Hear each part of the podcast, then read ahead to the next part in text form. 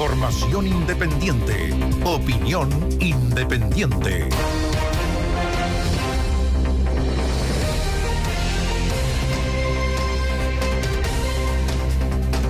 A ver, ha sido un día de... eh, mm, De declaración. No, de tensión. Puerta adentro de tensión, porque hay molestia. con- particularmente por una frase, los monos peludos.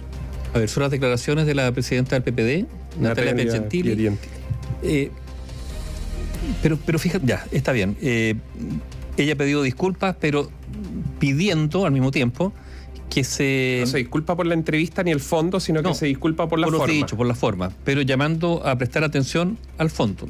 ¿Cuál es el fondo que mantiene la atención al interior del Ejecutivo? Porque, bueno, recordemos, hay dos coaliciones al interior del Ejecutivo, ¿no es cierto? Pero hagamos solo para, para quienes no escucharon durante la jornada o ayer. yo creo que todos no, escucharon. no, es que hay personas que. ¿Qué dijo Natalia Piergentili? Dijo: si les quieren seguir hablando a los monos peludos al 30%, a les compañeros, no creo que tengas ganas de hacer autocrítica. Esto en una entrevista, como decíamos, eh, en el diario La Tercera el día domingo, en que apuntaba la autocrítica del gobierno tras la derrota del pasado 7 de mayo. A ver, punto a favor de. mm, Vamos al fondo de Natalia Piñetti, en el fondo de decir, necesitamos una coalición que se amplíe, que busque mayores respaldos y que no se trinchere, digamos, en el núcleo En de el 30%. a pro de dignidad, ¿no es cierto? Ahora, el problema es que lo dice quién, la presidenta de un partido que está en vías de extinción. sacaron menos votos que la propia democracia cristiana, que también ya sabemos que va de capa Entonces- caída. entonces- entonces Tuvieron te- 352.075 votos. Entonces la pregunta que podría hacerse, oiga, pero usted está dando una receta y resulta que su la receta con usted no ha funcionado. Porque si su receta fuera buena, el PPD aumentaría la votación y lo estaría disminuyendo. Ese podría ser un, argumento para retrucar a Natalia Perentili. Eh, pero hay un, un debate que es de fondo y que tiene que ver cuál es la... A ver, ¿de qué manera la actual administración genera gobernabilidad para los proyectos que quiera llevar adelante? Y la gobernabilidad supone mayorías. Eh, se van a cumplir 50 años del golpe de Estado, ¿no es cierto?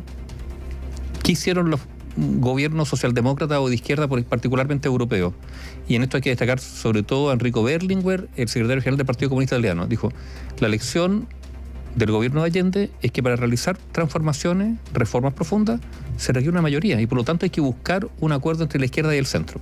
Y de ahí viene la historia de la concertación, cómo vuelven a amigarse socialistas y democratas en Chile, ya. Pero esto fue hace mucho, mucho tiempo.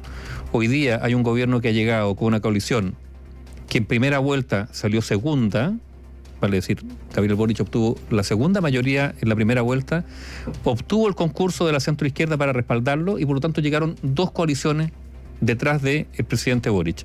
Y la pregunta y la, y la tirante es, ¿el gobierno se va a mantener anclado en su programa inicial o va a tener que ceder? Porque de eso estamos hablando. El gobierno va a tener que ceder en algunos puntos de su reforma para generar votos en una mayoría y así aprobarla. Y ahí está la tensión, con un presidente que no ha resuelto ese tema de fondo. Entonces esto es como un condimento más a un guiso que viene cocinándose lentamente hace rato. Digamos, las declaraciones de Piergentile. A eso me refiero como condimento. Y el guiso es el que ya hemos estado hablando, que viene desde la derrota, a ver, desde la derrota Mira. del proyecto constitucional 4 de septiembre. y después con la elección de los consejeros constitucionales. Ahora, si uno empieza a conversar con exministros, con personas, con figuras que, que militan en el Partido Socialista, también en el PPD, no está tan lejos la crítica. Saquemos los monos peludos y saquemos todas la- las leyes, los los y todo este asunto, sino que dejemos la crítica de fondo. Hay hartos que la comparten. Desde el punto de vista de que la moneda no abre la puerta, sobre todo el presidente y su entorno más cercano, que es el segundo piso, llamémoslo así, que no abren la puerta como a lo mejor a algunos les gustaría respecto al debate que tiene que haber interno de la política Pero, pública a bien. construir. Eh, abrir la puerta al debate o abrir la puerta a unos sectores que, a ver, en la correlación de fuerza entre socialismo democrático y pro dignidad hay un bloque que es mayoritario, ¿no? De acuerdo a las últimas elecciones. Entonces, en esos, yo creo que en eso está anclado a pro dignidad. A ver, y ojo. Y el Partido Comunista. Y el Partido Por Comunista- sobre el Partido el Socialista, Partido que el Partido Comunista- Socialista cada vez está siendo más chiquitito. que la ele- elección de consejero constitucional el Partido Comunista sacó un 8,2% y el Partido Socialista un 5,9%, redondeando las cifras. Entonces, claro, hay una tensión que tiene que ver con la capacidad de generar espacio hacia el centro, si es que existe el centro a esta altura en el electorado, que también es una pregunta que uno podría formularse. ¿Hay centro, hay electorado de centro a esta altura? No lo sabemos, ¿no es cierto? O sea, la, última elección demuestra la, que. Las últimas dos elecciones se sigue manteniendo la tendencia que más que a votar por, por una corriente son más, serían más conservadores, sobre todo el flujo de nuevos votantes. Bueno, pero la pregunta es, ¿ese flujo, ese voto conservador va a votar por la sé si es, de la derecha. es que yo no sé, yo creo, Nivaldo, que ese, ese flujo eventualmente podría votar por una centroizquierda diferente al Partido Comunista. Que si te ofrecen, tipo Ricardo Lagos, un, un, un proyecto político donde el centro está en la seguridad y la economía. Ah, pero no, pero Néstor, si todos buscan seguridad y economía. No, hoy día, sí, pero en la campaña pasada no, ninguno de los dos tenía, o sea, ninguno de los candidatos tenía seguridad y economía. la pregunta es si en, esta época de grandes Los que tenían eran los de la derecha que no ganaron, por cierto.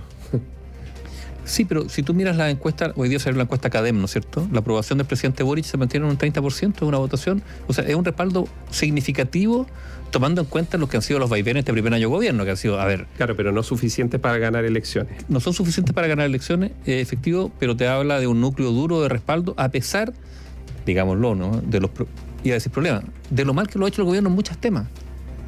En materia de ejecución presupuestaria, o sea, a más de un año que siguen los errores. Lo de mismo que pasó en Iquique, que el presidente hoy día pidió disculpas respecto a eso.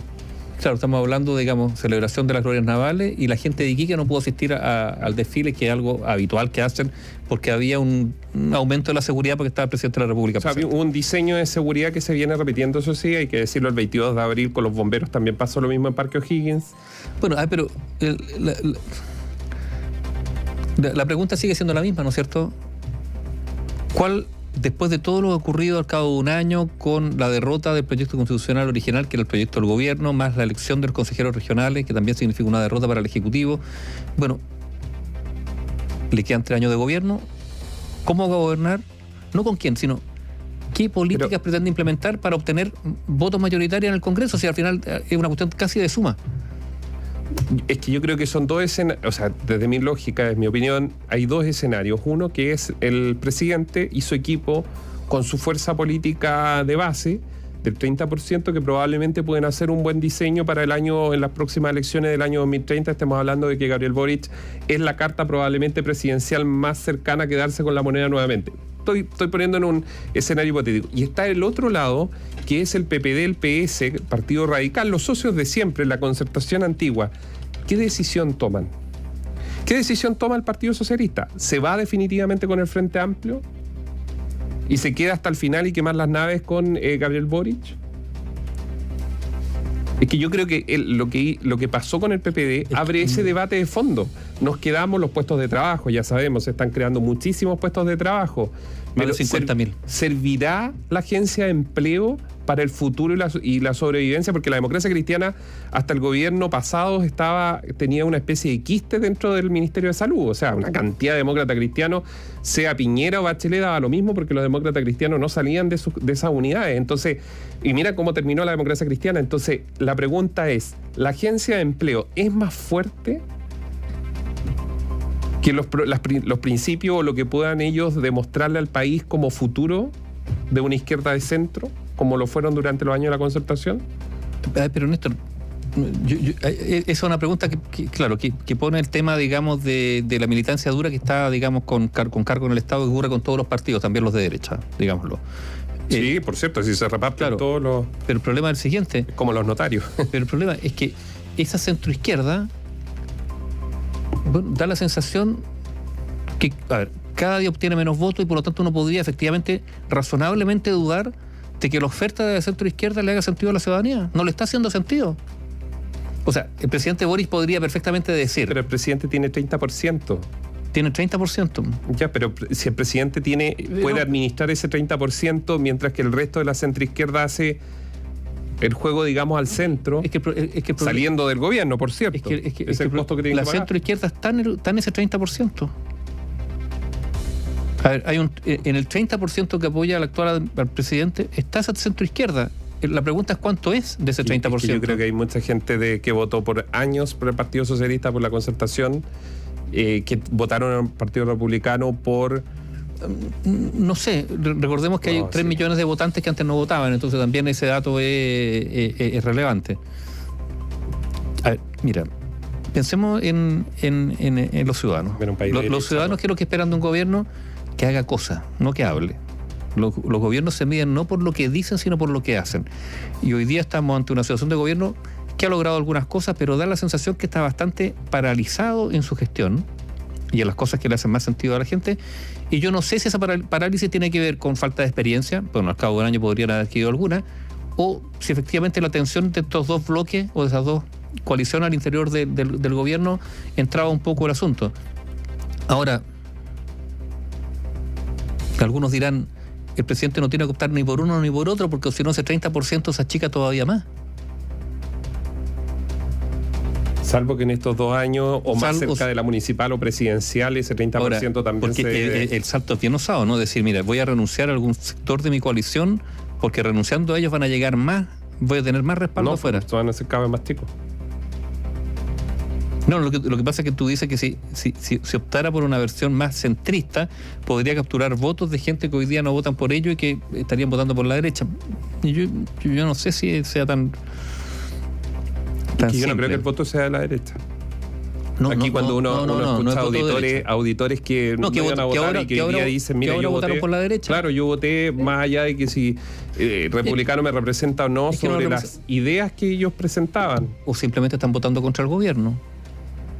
Porque también mucha gente vota contra algo a esta altura, no vota a favor de nadie, sino está votando contra. Pero si, si la presidenta del PPD hubiese dicho, hubiese dicho de otra forma lo que dijo, No, es que eh, por ejemplo, que hubiese dicho, es difícil escuchar autocrítica dentro del gobierno, una cosa, solo con la frase, tal vez hoy día hubiese sido un día distinto, porque la presión al presidente Bueno, Boric y a su gente sería que, ¿dónde está la autocrítica? es que entre entre fondo y forma a veces eh, las cosas son bien difíciles de separar. Entonces, claro, Natalia Piñatilli puede eh, decirle, no, no, pe- piensen en, el fondo lo que dijeron la forma. No, lo que pasa es que la forma también es relevante. Y cuando tú te encuentras con la presidenta de un partido que usa esas formas para expresar una idea política, es que a lo menos hay cierta o, o crispación o problemas, digamos, de diálogo interno que hacen todavía más difícil las cosas. Fondo y forma tienen a veces, son indisolubles. Está bien, pueden haber algunos matices. Pero cuando tú te refieres así a quienes son tu aliado, bueno, no sé si la palabra es que hay una gran distancia, pero una falta de sintonía evidente. Y eso en política a veces pesa muchísimo. Oye, eh, para cerrar, tú, tú señalabas sobre la forma y fondo.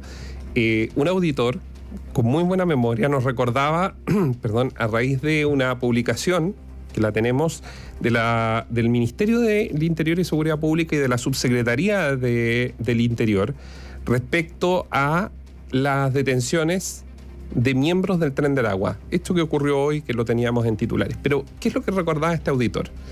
A raíz de un reportaje de Bio, Bio Chile, las declaraciones que dio el subsecretario Manuel Monsalve, ahora un lejano 4 de agosto del año 2022, en que a raíz de esos reportajes e investigación periodística que hicimos acá en la radio, él tildó de mitos. Y de hecho textual dijo, pide no crear mitos en torno a organizaciones criminales, dijo en esa oportunidad. Y le bajó el perfil, evidentemente, eh, con todo lo que estaba pasando, con los gallegos en Arica, el tren de Aragua, etcétera, etcétera. Dijo, pido no construir mitos. Y quienes llevan adelante las investigaciones respecto a organizaciones criminales se hace a través del Ministerio Público y de las policías. Todo el resto de las afirmaciones que nosotros hagamos respecto a organizaciones criminales o el objetivo que le el adjetivo que le agreguemos es una suposición que solo ayuda a construir mitos. Bueno, parece que no era para nada mito, porque hoy día ellos mismos, a través de sus cuentas de redes sociales, se aplauden de lo que vale es una buena noticia, hay que decirlo, la detención de nuevos miembros, 11 nuevos miembros del tren de Aragua, lo cual ahora ese lejano mes de agosto, cuando nosotros entregábamos nuestra serie de reportajes relacionados con el tren de Aragua, no era un mito, sino que era una realidad, realidad que estaba viviendo el país. La radio, análisis y opinión independientes.